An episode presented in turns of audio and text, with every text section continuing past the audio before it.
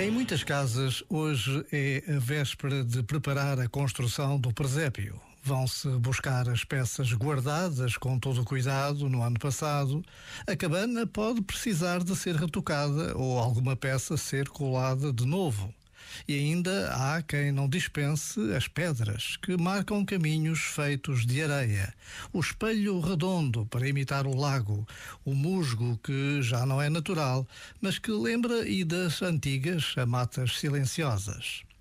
Quando cada peça for colocada com cuidado e se deixar vazio o berço do menino, pressente-se a beleza da noite de Natal. Aquela noite em Belém, quando nasceu Jesus, o Salvador do mundo.